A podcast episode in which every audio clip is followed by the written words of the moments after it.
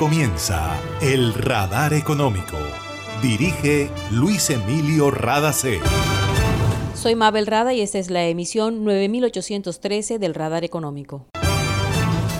Estos son los temas en la mira del radar. Economía crecerá 5.5%, dice el BBVA. El banco presentó hoy el ajuste de sus proyecciones 2021. Dice que lo que está pasando en Estados Unidos jalona la economía colombiana. También les contamos sobre la situación del mercado laboral en Colombia y el preocupante crecimiento de la informalidad. Les tenemos datos del foro sobre el río Magdalena y el canal del dique organizado por la Cámara Colombiana de la Infraestructura y ASO Portuaria. Subsidio, generación de empleo y reforma tributaria. Sobre estos temas habla el director ejecutivo de FE Desarrollo. Necesitamos un planeta verde, pero estamos en alerta roja, dijo el secretario de Naciones Unidas en la cumbre del clima convocada por Estados Unidos. Nos vamos a una pausa y ya regresamos al radar económico.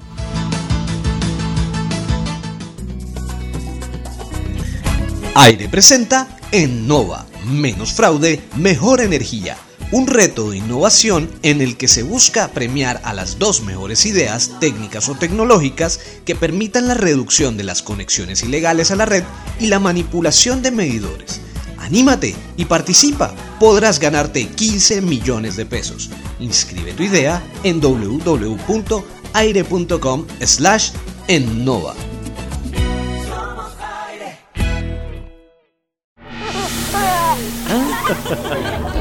Una nueva energía se expande.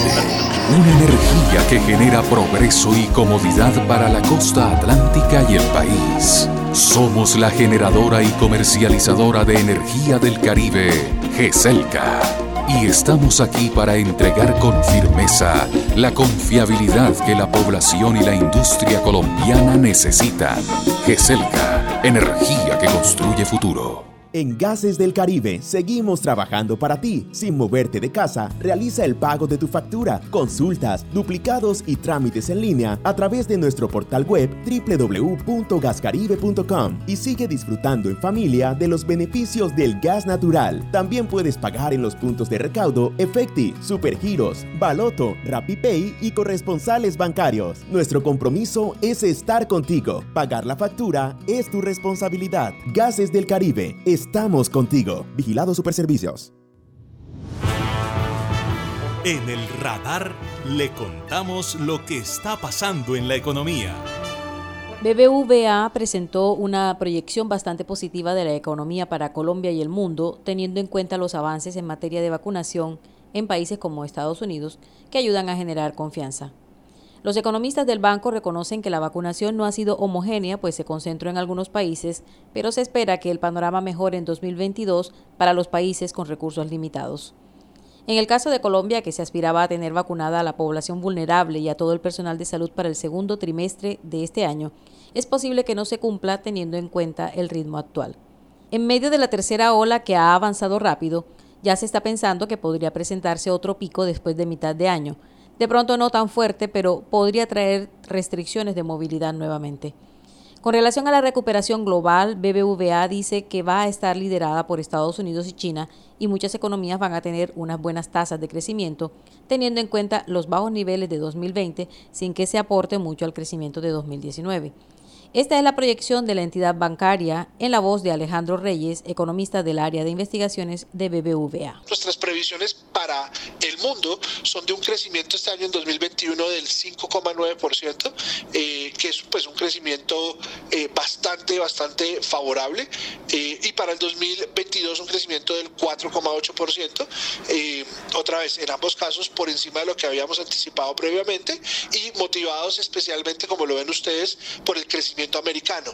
Esperamos una economía de los Estados Unidos que crezca el 6,2%, que es mucho mejor eh, que lo que habíamos esperado previamente del 3,6%. Esta revisión al alza se da esencialmente por los estímulos fiscales y por el buen momentum en la vacunación en los Estados Unidos.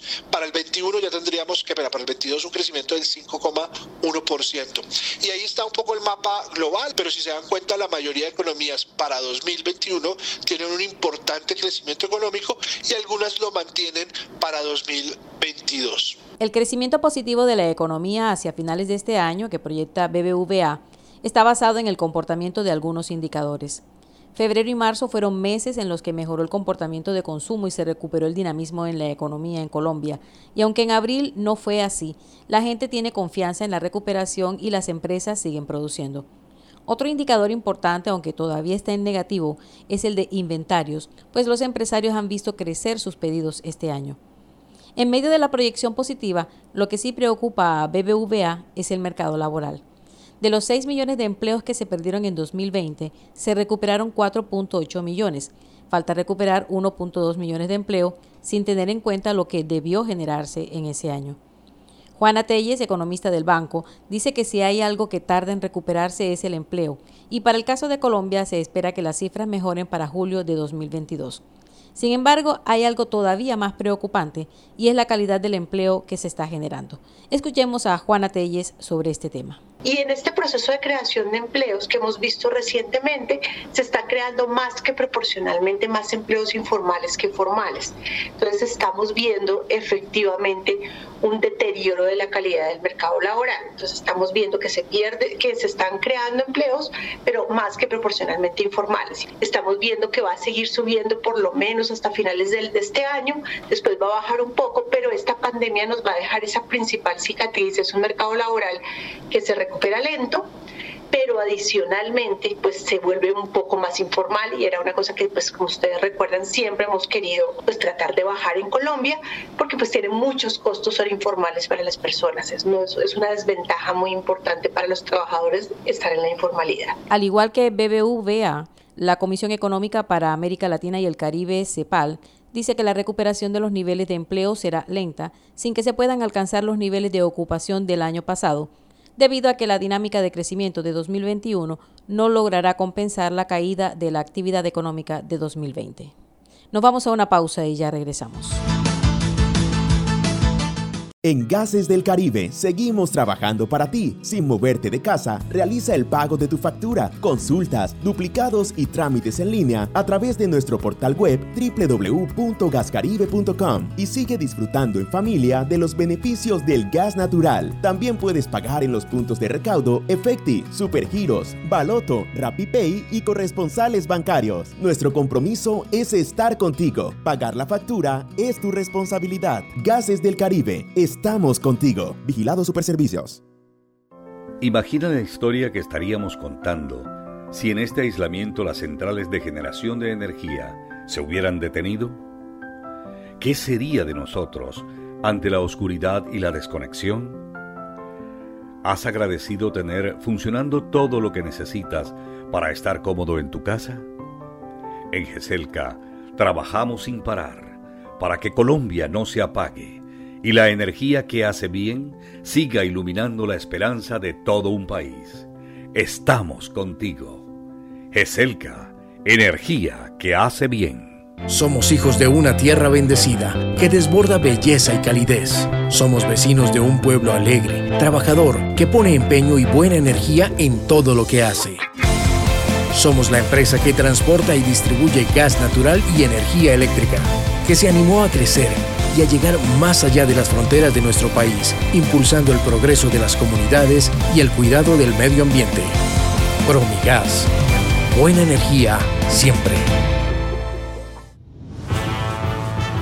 En el radar le contamos lo que está pasando en la economía. Esta mañana se realizó el foro sobre el río Magdalena y el canal del dique, organizado por Asoportuaria que dirige Luz Cajariza y la Cámara Colombiana de la Infraestructura que lidera Héctor Carbonel.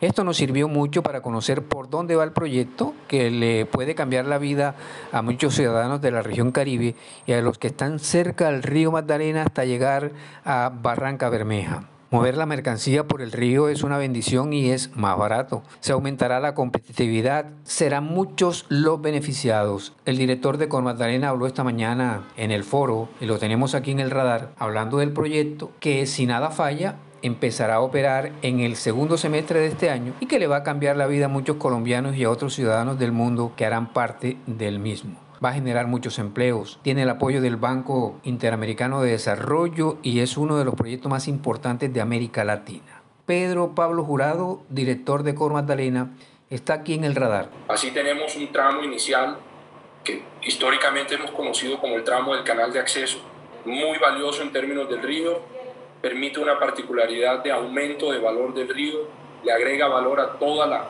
a todo el transporte interno porque nos conecta al mar Caribe. Y ahí hay un diferencial importante entre lo que históricamente se había pensado respecto del río. Y este gobierno, articulando a Cor Magdalena y a la ANI, han pensado en ambos puertos, tanto el puerto de Cartagena como el puerto de Barranquilla, como de enorme valía para la competitividad del país.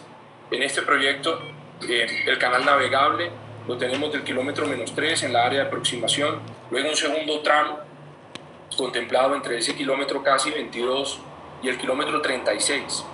Importante cambio, permite un área de expansión y de desarrollo importante. Debe ser centro de próxima locación industrial, empresarial, multimodal, garantizando navegabilidad y garantizando interconexión con operación marítima internacional a operación fluvial.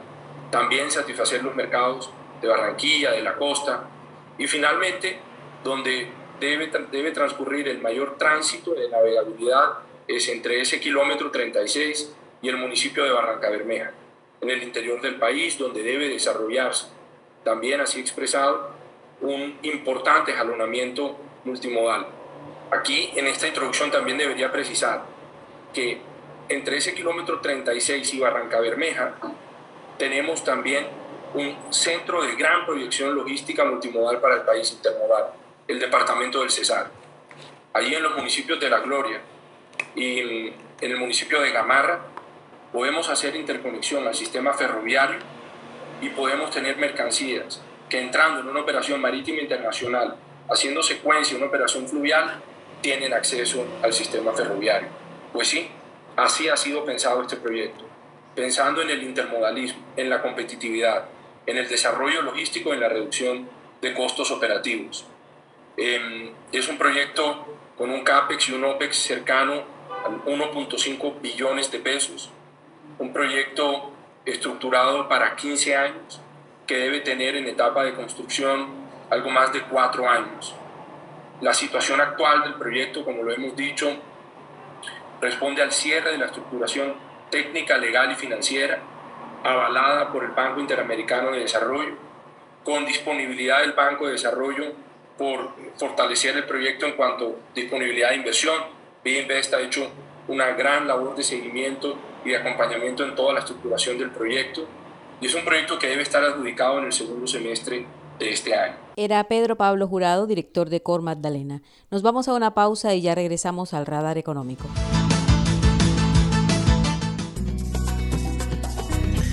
Aire presenta Nova, Menos fraude, mejor energía un reto de innovación en el que se busca premiar a las dos mejores ideas técnicas o tecnológicas que permitan la reducción de las conexiones ilegales a la red y la manipulación de medidores.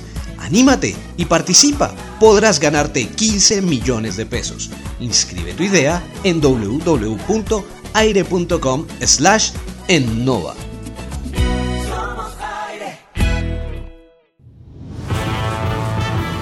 Está escuchando el radar económico. Hoy en el Día Internacional de la Madre Tierra entró en vigor el Acuerdo de Escazú. El 22 de enero pasado se obtuvieron las ratificaciones necesarias por parte de los estados que firmaron el acuerdo. De los 24 países que firmaron y se comprometieron, 12 se ratificaron. Este acuerdo fue adoptado en marzo de 2018 como un compromiso de protección del planeta y la construcción de desarrollo sostenible e inclusivo. La Organización de Naciones Unidas, que coordina la iniciativa, trabaja para que el diálogo y las acciones en torno a la Agenda 2030 se cumplan. La secretaria ejecutiva de la CEPAL, Alicia Bárcena, dijo que el énfasis del acuerdo de Escazú es la cooperación y el fortalecimiento de la democracia ambiental. Por su parte, la vicepresidenta de Costa Rica, Epsi Campbell, dijo que el acuerdo tiene herramientas mínimas necesarias para velar por el buen uso de los recursos naturales y exigir a las autoridades el acceso a la información en asuntos ambientales. El mundo necesita un planeta verde, pero está en alerta roja. Este fue el mensaje del secretario general de la ONU, Antonio Guterres, en la cumbre de líderes sobre el clima que convocó Estados Unidos. La cumbre reunió a más de 40 naciones que representan el 80% de las emisiones mundiales. Gutiérrez dijo que la salud climática del planeta es precaria y los líderes mundiales deben actuar. La pasada década fue la más calurosa de la historia, pues la temperatura global aumentó 1.2 grados y los gases efecto invernadero alcanzaron niveles no vistos en 3 millones de años. Estamos al borde del abismo y debemos asegurarnos de que el próximo paso sea en la dirección correcta, advirtió el secretario de Naciones Unidas. Y cambiamos de tema. Una de las críticas que hacen economistas y analistas por estos días al proyecto de reforma tributaria del gobierno colombiano es que se haya enfocado en subsidios y no en generación de empleo. Sin embargo, quienes defienden la propuesta del gobierno dicen que estos programas sociales no pueden ser vistos como gasto, sino como inversión social, y que en este momento hay que atender lo urgente y es garantizar lo básico a la gente. Para Luis Fernando Mejía, director ejecutivo de FEDESarrollo, entidad que presentó una propuesta formal al gobierno que han llamado Nuevo Pacto Social, lo saludable es hacer las dos cosas, entregar subsidio y trabajar en la generación de empleo.